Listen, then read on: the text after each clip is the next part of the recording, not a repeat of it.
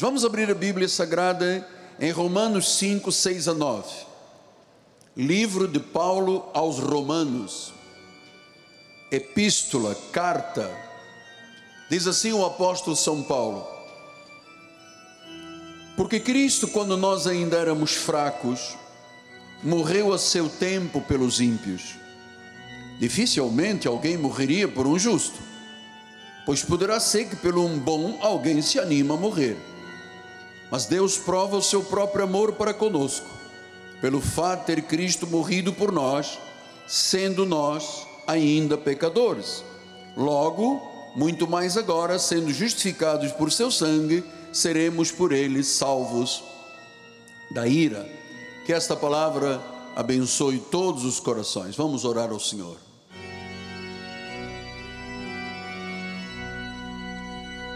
Senhor Jesus, de forma milagrosa e sobrenatural,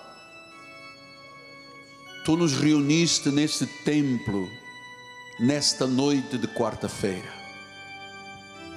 Cremos que Tu tens propósitos e planos e muitos deles já se confirmaram e se manifestaram. Mas agora é a vez da palavra, a palavra que não volta vazia a palavra que tem a assistência do espírito de sabedoria e de conhecimento de Deus. Fala-nos, ó Pai. Usa as minhas cordas vocais, a minha mente, o meu coração, para que esta palavra viva tenha a força de penetrar no coração, fazendo com que ela germine a 30, 60 e a 100 por um da semente. Oramos em nome de Jesus e a igreja diga comigo mais uma vez: Amém Amém e amém. Muito obrigado, meu bispo. Meus amados irmãos, minha família, ovelhas de Jesus, meus filhinhos em Cristo. A essência do Evangelho é a declaração sobre a obra expiatória de Cristo na cruz do Calvário. Nós cremos que Jesus morreu em nosso lugar, ele se fez injustiça para que nós fôssemos justos, ele se fez pecado para que nós fôssemos transformados, justificados. Sim, cremos que ele ressuscitou dentre os mortos, cremos que ele foi entregue à morte pelos nossos pecados, cremos que ele ressuscitou para a nossa justificação e sabemos que tudo o que ele fez, agora olhe, nos foi imputado. Nós chamamos isso as leis de imputação. Cristo morreu por mim, isto me foi imputado. Cristo carregou os meus pecados, isto me foi imputado. Cristo levou a dor e a enfermidade para a cruz. Isto me foi imputado. É muito importante nós acreditarmos nisto, que a obra de Cristo nos foi imputada, por isso nós podemos dizer que somos salvos. Agora, ele diz que nós fomos justificados pelo seu sangue. Volto com esta palavra porque eu creio que nós temos que guardá-la porque ela é chave para a nossa vida espiritual íntegra, que é a palavra justificar. Justificar vem do grego dikaio. Essa palavra significa que nós recebemos uma sentença de absolvição, ou seja, o sangue dele nos absolveu não temos pecado. O pecado não tem mais domínio sobre nós. Por isso, por esta absolvição daquele que é o juiz perfeito, ele disse: Miguel Ângelo, ele disse o teu nome, e ele disse: Eu te dicaio, eu te absolvo dos pecados passados, presentes e futuros. Amados, sem este conhecimento não há vida espiritual. Há um roller coaster. Um dia a pessoa está no céu, um dia ela está no inferno, um dia ela é salva, outro dia perdeu a salvação. Não existe plenitude de Deus na vida. Então, Paulo explicou que era necessário então o povo entender que isto vem por conhecimento do Evangelho. Ele escreve em 1 Coríntios 1,17 e diz: Porque não me enviou Cristo para batizar, mas para pregar o Evangelho. Por que, que Paulo disse isso? Porque não é função no novo pacto, não é parte da nova aliança o batismo. Cristo já se batizou por nós, assim como ele morreu por nós, assim como ele foi sepultado por nós, assim como ele ressuscitou por nós. Então Paulo diz: Não vim para batizar, porque o batismo é uma cerimônia que apenas uma tribo dos fariseus, chamada os essênios, de onde vem João Batista, que era uma tribo muito rigorosa, eles viviam nos desertos, nas cavernas, era a única tribo que batizava. Jesus nunca batizou ninguém. Então ele disse, Paulo disse: Olha, o batismo é uma cerimônia. Eu não vim para fazer cerimônias, ritos, eu vim para pregar o Evangelho, porque o batismo nas águas nunca salvou ninguém. É o Evangelho que dá a grande mudança de vida. E ele disse: Eu vim para pregar o Evangelho, não com sabedoria da palavra, para que não se anule a cruz de Cristo. Ele disse: Nada de Paulo está envolvido na pregação para que não se anule o efeito da cruz de Cristo, o que ele conquistou, a graça do Senhor Jesus Cristo. Então diz depois o versículo número 23: Nós, mas nós pregamos a Cristo crucificado. Então, existe um pensamento que é nítido para quem conhece a graça de Deus. Existe uma mensagem antes da cruz, que era Cristo no cumprimento da lei, tanto que Paulo diz: o fim da lei é Cristo, e nós não podemos ficar presos à mensagem antes da cruz. Nós pregamos o Cristo crucificado, ou seja, para nós cristãos, o que tem valor e significado é a mensagem do Cristo da cruz para diante. Então ele disse: o Cristo crucificado, que foi escândalo para os judeus. Os judeus até hoje esperam o Messias. Isso que é escândalo. Quando o judeu ouve falar de Jesus, se escandaliza. É loucura para os gentios. Por que, que é escândalo e loucura? Porque, irmãos, é escândalo e loucura para os que se perdem. A obra da cruz, nós já sabemos que o Cordeiro perfeito teria que morrer em nosso lugar, para que através do seu sacrifício nos fosse imputado na nossa vida o benefício desta morte, deste sepultamento e dessa ressurreição. Pregamos a Cristo crucificado não pregamos a Cristo nos dias da sua carne. Por isso que você não ouve na nossa igreja a igreja cantar via crucis, pela via dolorosa. Nós não cantamos a via dolorosa. Isso passou. Isso passou.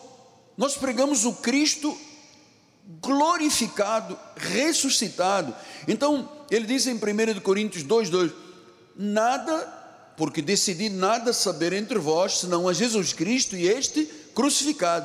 Eu não posso voltar atrás para o Cristo nos dias da sua carne, porque eu estarei indo contra o Cristo ressuscitado. Isso aqui é uma revelação. Cai a escama, o véu é retirado, isto se torna normal na tua vida.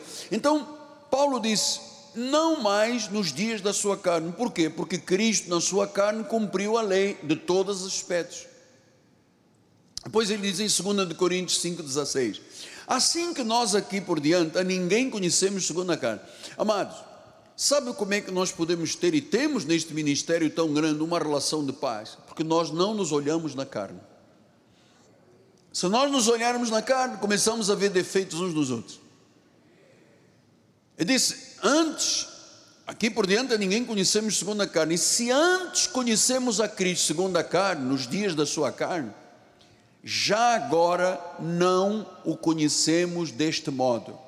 O Senhor não quer que você o imite na carne. Ele sofreu, eu tenho que sofrer. Ele pagou o preço, eu tenho que pagar o preço.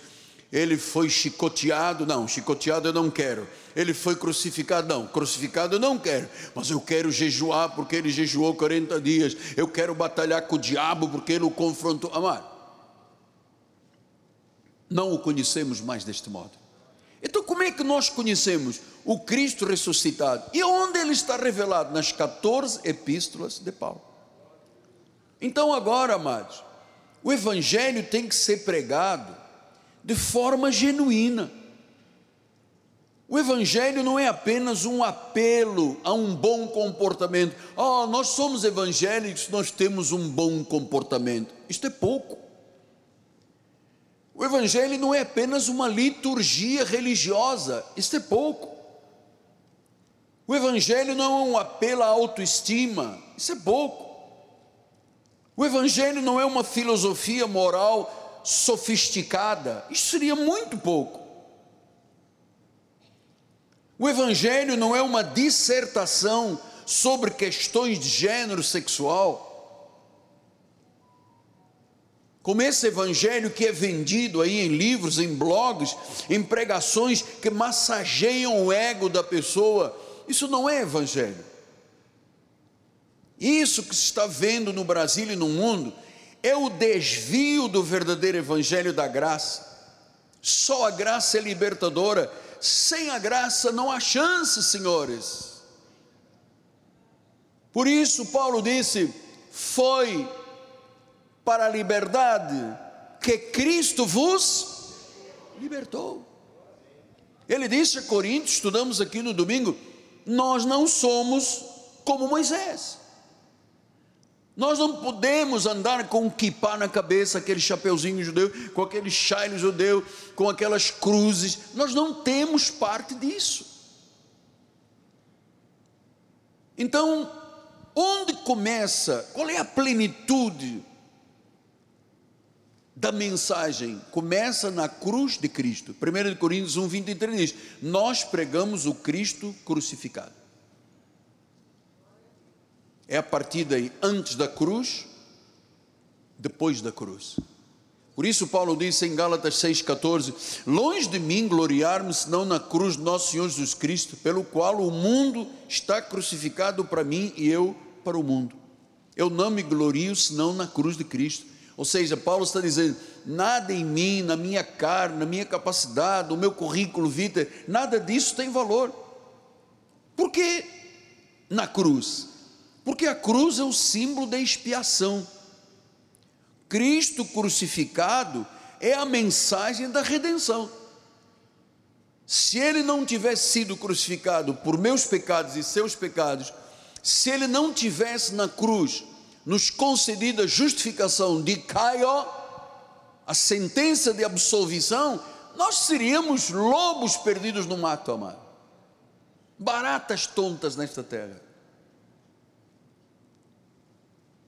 Então eu sou da verdade, nós somos da verdade, e o nosso ministério se atém ao foco da verdade. Veja, se há ministérios que inescrupulosamente tentam mudar a essência do Evangelho, eles estão abandonando o cristianismo bíblico. Evangelho é a boa notícia para todos. Mostra como é que os pecados são espiados, como é que os pecadores são perdoados, como Deus os reconcilia com Ele próprio. Paulo explicou isto. Em 2 Coríntios 5, ele diz: Ora, tudo provém de Deus. Olha, agora ele está falando da soberania que nos reconciliou consigo mesmo. Quer dizer, o fato de você estar na igreja, o, fato de você estar confessando Jesus lá do outro lado das mídias sociais, seja o teu pensamento focado nesta verdade. Foi Deus que te reconciliou com Ele mesmo. E nos reconciliou por meio de quem? De Cristo. E o que que Deus fez? Deus nos deu um ministério da reconciliação. Todos nós temos um ministério, todos. Somos ministros da nova aliança e Deus nos deu o ministério da reconciliação. E ele diz depois no versículo 19: Deus estava em Cristo reconciliando consigo mesmo o mundo, não imputando aos homens as suas transgressões, e nos confiou a palavra da reconciliação. Então nós temos uma palavra, nós da graça de Deus temos uma palavra que reconcilia as pessoas com Cristo. Nós não temos um ministério de acusação. Nós não imputamos, lembra aquelas leis da imputação que eu falei? Nós não imputamos aos homens as transgressões. Por isso, até a nossa forma de evangelização é diferente. Se você vir as tradições das igrejas, como é que evangelizam, Aí uma pessoa com uma Bíblia, um grupo de irmãos encontra uma pessoa numa esquina, nervosa, agitada, preocupada, fumando, com crack, com bebida alcoólica, e a pessoa diz: Aceita Jesus. E a pessoa diz: Mas eu não sei quem é Jesus. Então você vai para o inferno, teu lugar é com o demônio, seu capeta, pombagira do inferno, pena verde, vai para o diabo que te carrega. É assim que eles evangelizam. Como é que nós evangelizamos? Nós temos uma palavra que reconcilia. Meu amado, você é um eleito de Deus, você é um abençoado, graça e paz. Deus te ama, você é uma pessoa importante, Ele morreu por você, Ele pagou os teus pecados. É assim que se evangeliza, não imputando pecados. A maioria das pessoas imputam, e a maioria dos pregadores, que ninguém nos ouça, só o mundo, dizem na igreja as suas ovelhas: pecador aquele pomo de Adão grande, né? Sai aqui, pecador. Eu, se eu estivesse numa igreja que me chamassem de pecador, eu me levantaria, sacudiria os pés e não voltaria mais. Eu fui um pecador, nós fomos pecadores. Então, diz que nós temos uma palavra de reconciliação. Que bom nós podemos ter essa paz, essa mansidão, essa tranquilidade, de podermos dizer desde o porteiro do nosso edifício até o céu, o presidente da empresa, Jesus te ama, Ele morreu por você, você é um eleito do Senhor, uma pedra que vive. Olhe, sabe, eu tive a minha vida transformada, dê o seu testemunho, fale de Jesus para todo mundo. Essa é a palavra de reconciliação. Não precisa ter doutorado, PhD, mestrado, não precisa, precisa ser legítimo salvo.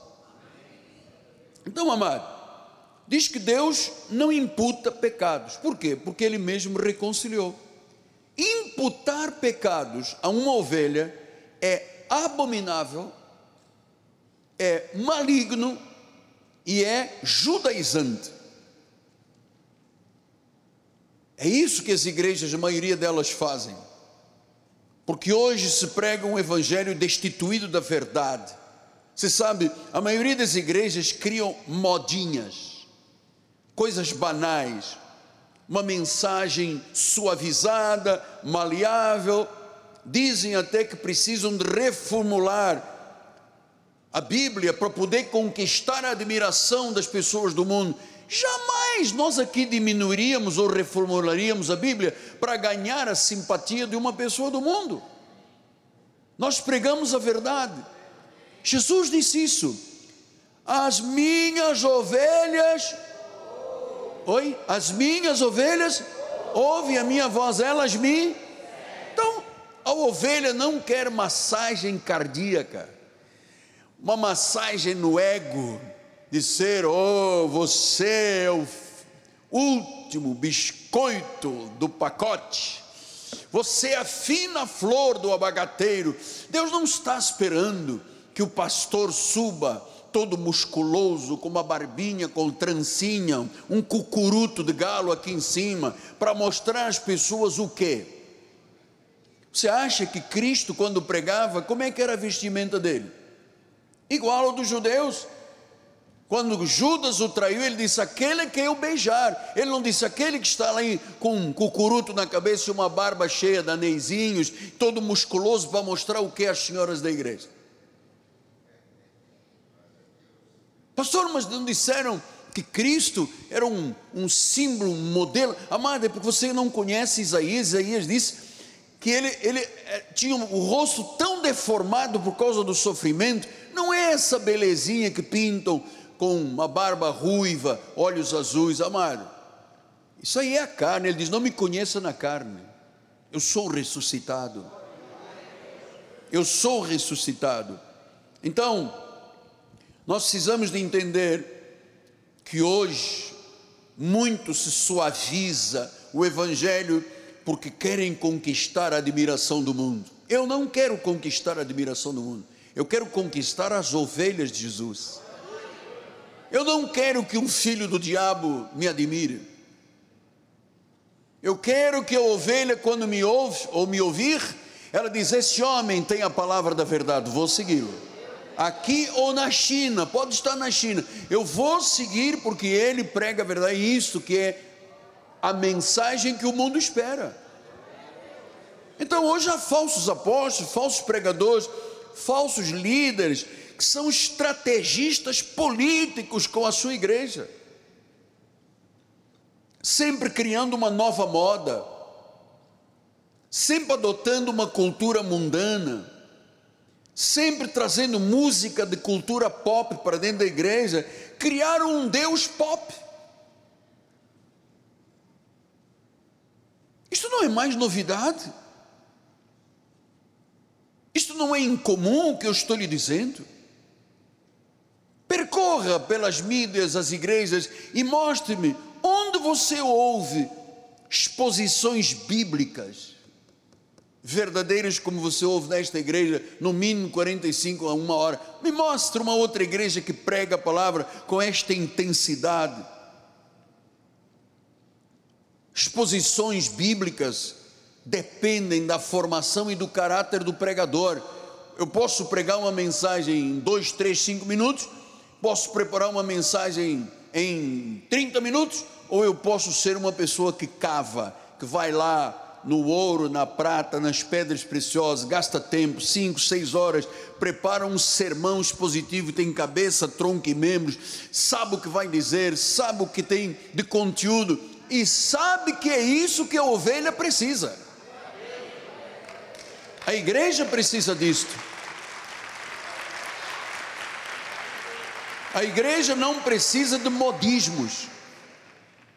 Existem ministérios que criam música pela inteligência artificial, que as ondas musicais interferem na vida emocional das pessoas, as pessoas ficam em catarse dentro da igreja. Foi para isso que Cristo nos chamou? Absolutamente. Nada de modismos. Pastor, mas a Bíblia não é velha? Não, olha aqui, a minha é novinha, olha aqui, toda douradinha. É velha. O mesmo Deus de ontem, hoje e para sempre, a mesma palavra de ontem, hoje e para sempre. Uma palavra para o público judaico e uma palavra para o público gentil. Evangelho da circuncisão, evangelho da incircuncisão. Então, Paulo disse em 1 Coríntios 1, 23: nós pregamos o Cristo crucificado, escândalo para os judeus, loucura para os gentios. Versículo 18: Certamente a palavra da cruz é loucura para os que se perdem, mas para nós que somos salvos, é o poder de Deus.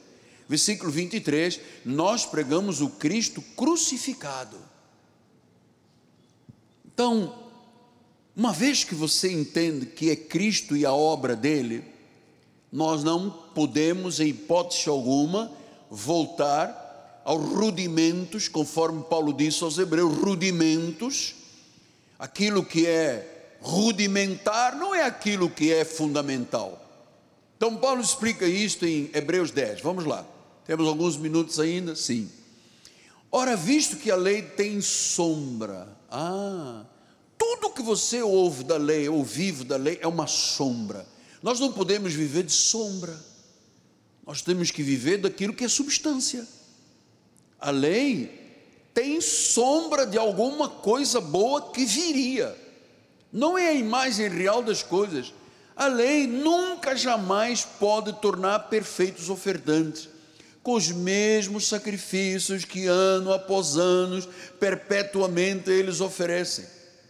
De outra sorte, não teriam sido, cessado de ser oferecidos por quantos que prestam culto, tendo sido purificados uma vez por todas, pelo sacrifício de Cristo, não mais teriam consciência do pecado.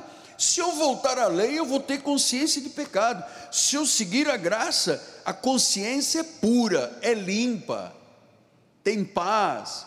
Versículo número 3: Entretanto, nesse sacrifício faz-se recordação de pecados todos os anos. Quer dizer, a pessoa não, não sente o de Caio que ela foi absolvida. Eu, eu creio que isso tem que ser dito ao mundo inteiro, amado. Se eu não me sentir perdoado, eu vou começar a fazer coisas da lei, ritos, sacrifícios, jejuns, vigília, para tentar absolver a culpa da minha vida. Isto é errado, é heresia, é diabolismo. Sacrifícios que recordam os pecados. Todas as vezes que você vir um legalista jejuar, ele está ali recordando os seus pecados. Ele não se diz absolvido. Versículo número 11. Ora, todo sacerdote que se apresenta dia após dia a exercer o serviço sagrado e oferecer muitas vezes os mesmos sacrifícios, que nunca jamais pode remover os pecados. O Velho Testamento todo, com 613 mandamentos, não foi capaz de remover pecados. A lei não remove pecados. Pode batizar quantas vezes for, pode jejuar quantas vezes, pode fazer ritos, cerimônias, pagar o preço. Não remove pecados. Pastor, então o que que remove pecados? Diz, ora, Jesus, porém, tendo oferecido para sempre um único sacrifício pelos pecados. Aqui está. Cristo, por um único sacrifício, removeu os pecados. A lei só traz o pecado à evidência. Por isso que as igrejas dizem, precisamos de jejuar para tirar o pecado da igreja. Precisamos de fazer uma vigília para tirar o demônio na igreja. Irmãos, onde está demônio onde Cristo está presente? Pode estar Cristo sentado ao lado do demônio? Não. Pastor, mas muitos lugares do princípio ao fim, duas horas, é sai demônio, sai demônio. Amado, porque a igreja está é, amarrada nesse sistema que foi criado aqui no Brasil, tem 30, 40 anos atrás, e que muitas igrejas vivem disso, demônio, demônio, demônio, demônio, e o povo não ouve uma única mensagem. Não sabe nem. Estas coisas que eu digo, amado, eu pareço um ET para a maioria do povo de Deus aí fora. Um único sacrifício. Pedro diz em 1 de Pedro 18, ele diz: Sabendo que não foi mediante coisas corruptíveis como prata ou ouro que fostes resgatados do vosso fruto e procedimento que vossos pais vos legaram, mas pelo precioso sangue, como o cordeiro sem defeito, sem mácula, o sangue de Cristo. O sangue de Cristo é que nos resgatou. A morte de Cristo conquistou a nossa expiação, ele expiou os nossos pecados, Ele pagou o preço da redenção, Ele morreu a nossa morte, Ele foi o nosso substituto. Diz em Colossenses 2,13, ele disse: Vós outros que estáveis mortos pelas vossas transgressões, pela incircuncisão da vossa carne, Ele vos deu vida juntamente com Ele, Ele perdoou todos os nossos delitos. Então por que, que eu tenho que batizar se Ele diz que perdoou? é para rememoriar o pecado, para trazer a igreja debaixo de escravidão, amado. Uma vez eu entrei numa igreja, numa viagem, e o pastor disse: Este ano o objetivo do nosso ministério é batizar 50 pessoas. Eu disse: Puxa, pelo menos que ele tivesse o objetivo da nossa igreja este ano é salvar 50 pessoas. Batizar para quê? Se ele disse que ele deu por um único sacrifício, perdoou todos os nossos pecados. Versículo adiante. Tendo cancelado, ele cancelou a dívida que era contra nós, que constava de ordenanças, que eram as ordenanças da lei, o qual nos era prejudicial, e removeu inteiramente tudo que era dívida e encravou na cruz do Calvário. Despojou, tirou a força de todos os principados, todos os potestades, publicamente os esposa dos presos, triunfando deles na cruz. Então, se ele fez isso, nós vamos permitir que agora entre aqui um demônio e quebre meia dúzia de bancos da igreja e assuste todo mundo. Jesus já fez isto na cruz. Pastor, mas nunca me disseram, porque você nunca ouviu isso aqui, se você só ouve da igreja Cristo vivo, amado. As outras igrejas chamam os demônios, gritam com os demônios, entrevistam. Vocês sabem, um dia um demônio quis falar com Jesus, Jesus o repreendeu, mandou calar a boca. Tem igrejas que entrevistam. Quem é você? Eu sou o pena verde. É. E você? Você é o diabo, sou o diabo. Você não, está também naquele que tem o chapéu, está em todo mundo. Então, amado, isto é, isto é um modus operandi da igreja protestante, que não é igreja. O povo desses ministérios não será salvo. Alguém tem que dizer isto à igreja. Ele cancelou o escrito da dívida. Se ele cancelou, como é que eu posso dizer, não, eu ainda tenho dívidas, eu quero me batizar para tirar as minhas dívidas? Cancelou. Amado, vivemos num mundo em colapso. Nós temos que crer na verdade verdadeira. Gálatas 1,4 ele diz: O qual se entregou a si mesmo pelos nossos pecados, para nos dar, olha, ele se entregou pelos nossos pecados, para nos desarraigar deste mundo perverso, segundo a vontade do nosso Pai. Quer dizer, quando você entende que você foi perdoado, ele te, ele te arranca, ele desarraiga deste mundo perverso, amado. Nós fomos desarraigados, arrancados deste mundo, quando nós compreendemos que os nossos pecados foram perdoados. Efésios 1,7 diz: No qual temos a redenção pelo seu sangue, remissão do pecado, segundo a riqueza da sua graça. Nós já temos redenção, remissão, não é a água, não é o sacrifício, não é a cerimônia. Hebreus 9, 28 assim também Cristo, tendo se oferecido uma vez para sempre, para tirar os pecados de muitos, aparecerá segunda vez sem pecado aos que aguardam para a salvação. Ele se ofereceu para tirar os pecados de muitos, não foi dos filhos do diabo, muitos significam os eleitos de Deus, a igreja de Jesus. 1 de Pedro 3,18: Cristo morreu uma única vez pelos pecados, o justo pelos injustos, para conduzir-os a Deus, morto sim na carne, vivificado no Espírito. Ele morreu uma única vez pelos pecados. Não foi a água do batistério, não é a água da lagoa, não é a água do rio, é a água e o sangue que saíram de dentro dele quando ele foi, foi crucificado. 1 de João 3,16: Nisto conhecemos o amor, Cristo deu a sua vida por nós, devemos dar a nossa vida pelos irmãos. Cristo sem pecado foi o nosso substituto. Ele morreu para pagar a pena dos nossos pecados. Somos salvos por sua graça. Então, amados, incline-se.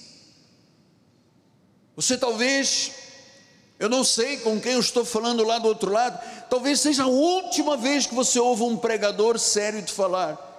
Entregue-se à graça de Deus, submeta-se ao Deus da graça. Amado, incline-se. Graça quer dizer chares, favor, amor, bondade, misericórdia merecida, totalmente gratuita. E eu tenho agora algumas recomendações neste momento final. Passe tempo com Jesus em oração. Não importa se é 15 minutos, 30, uma hora, 10 minutos, passe tempo, arranje um tempinho, sabe, um canto da sua casa que você passe um tempo a sós com Deus. Olha, conte aos outros sobre a bondade de Deus na tua vida. Não se cale, fale, dê testemunho, confie no poder do Espírito Santo combata o bom combate, viva a sua fé, tenha fé, corra bem todos os dias a corrida que te está proposta, disse Paulo aos Hebreus 12. Dois versículos que não estão aí na sua palavra, na sua apostila, 2 de Coríntios 5,11. E assim, conhecendo o temor do Senhor, nós conhecemos o temor do Senhor. Por conhecermos o temor de Deus, persuadimos os homens e somos cabalmente conhecidos por Deus, e espero que também a vossa consciência nos reconheça, conhecendo o temor de Deus. Amados, onde estão as outras igrejas que conhecem o temor de Deus? Bota uma piscina, o pastor se veste de panos de saco, se atira para dentro da piscina, passa o chifre com óleo. É que tipo de temor estas pessoas têm? Por favor, ajude-me a pregar o Evangelho, ajude-me a revelar às pessoas. Nós conhecemos o temor de Deus, nós temos que persuadir os homens, porque somos conhecidos por Deus.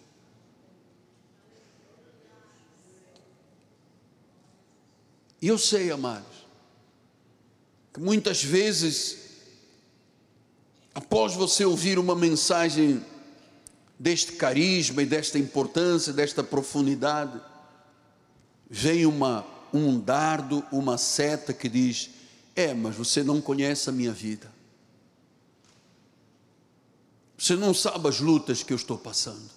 Verdade. Como você não conhece a minha vida também, particular. Eu não conheço. Mas amados, Isaías deixou uma palavra muito importante. Ele diz em Isaías 41: Os que esperam no Senhor. Eu quero ouvir um aleluia aí da igreja.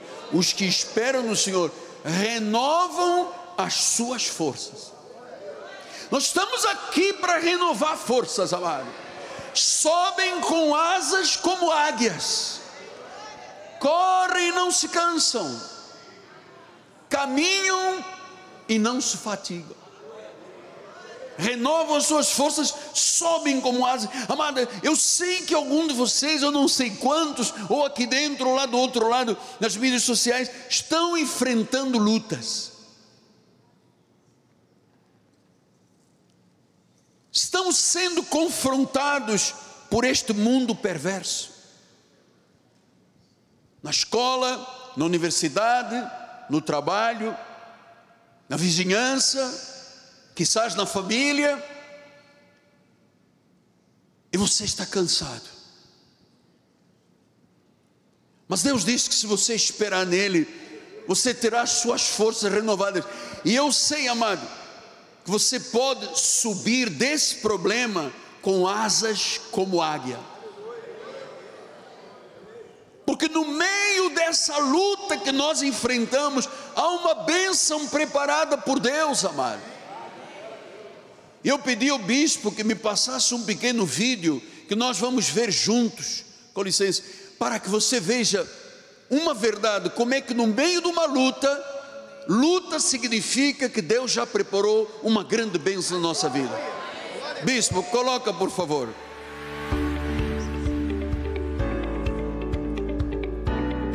Sabe o que está ali? É uma águia, mergulhada no meio das ondas, lutando, estendendo as asas, tentando respirar, tentando bater asas. Parece que tudo vai terminar, parece que vai ser engolida. Vamos lá, puxa as asas, pouco de fé mais, vai, bata as asas, tem bênção, tem bênção. Vamos lá, águia, tem bênção, tem bênção, tem bênção, tem bênção. Tem bênção no meio da luta. Tem bênção no meio da luta. Tem provisão, tem milagre. Parecia que ela ia afundar, parecia que a águia ia morrer, parece que muitas vezes a nossa vida vai afundar, mas no meio da luta tem bênção, meu amado.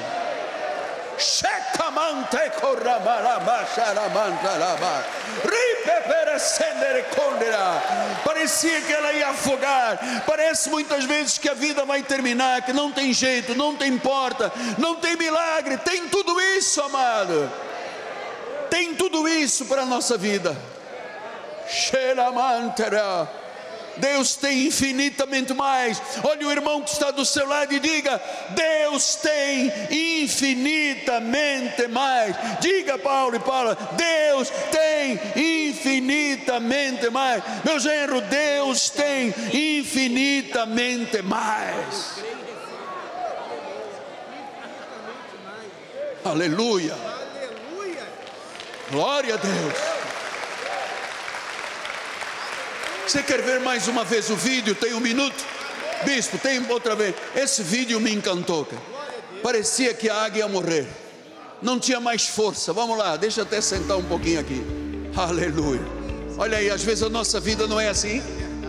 É assim. é cobrança, é conta para pagar, é problema do filho, é problema de família, é problema da vizinhança, é problema emocional. Parece que não dá mais, não dá mais.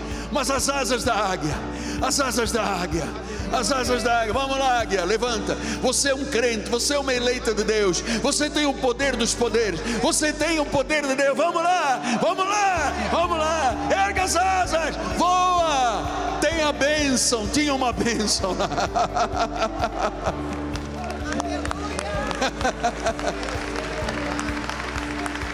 uh! Santo!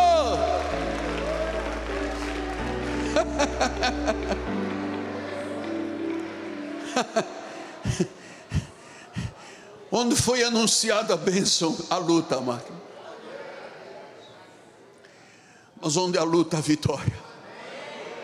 Eu sinto a presença de Deus neste lugar. Eu sei que Deus está arrancando pessoas lá daquele tumulto das águas.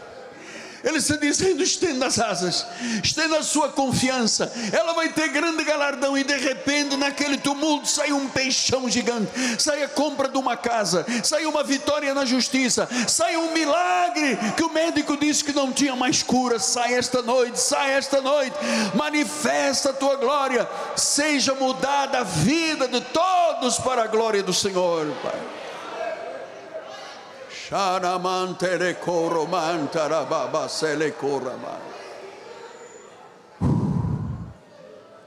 É isso aí.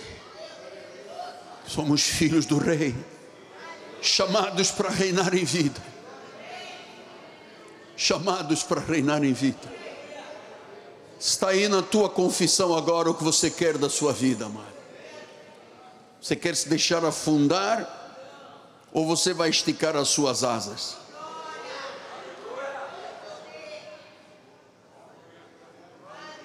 Sobem.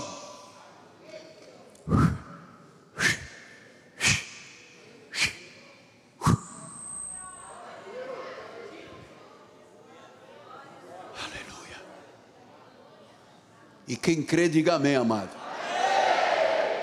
Eu seja louvado. Mudou, amado. Mudou a nossa vida esta noite.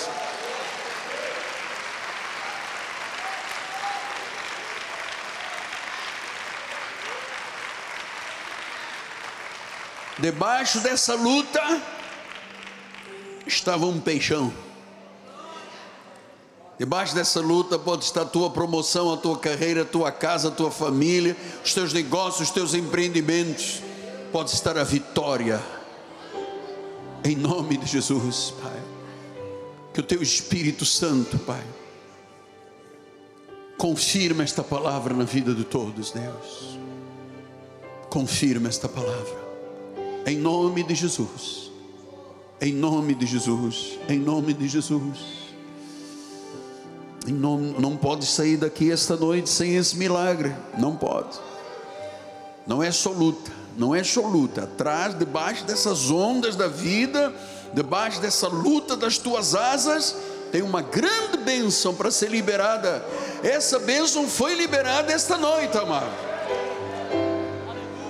nas emoções, na família, no dinheiro, na vida, mas Deus, quando abre uma porta, vou te dizer, eleito filho de Deus, quando Deus abre uma porta, ninguém pode fechar. Deus é por nós, quem será contra nós? É Vamos ficar de pé, amados. Bispo, diretor pastoral vai dar a bênção final. Quem puder ficar mais um minuto, vamos cantar um corinho. Quem precisar de se retirar, que os anjos te levem em paz. Glória a Deus. Estenda suas mãos para o altar. Que a graça maravilhosa de nosso Senhor e Salvador Jesus Cristo, o amor eterno do Pai e as manifestações do Espírito Santo continuem operando e agindo poderosamente na sua vida e o povo de Deus, a igreja gloriosa, diga amém e amém. Deus seja louvado. Aleluia.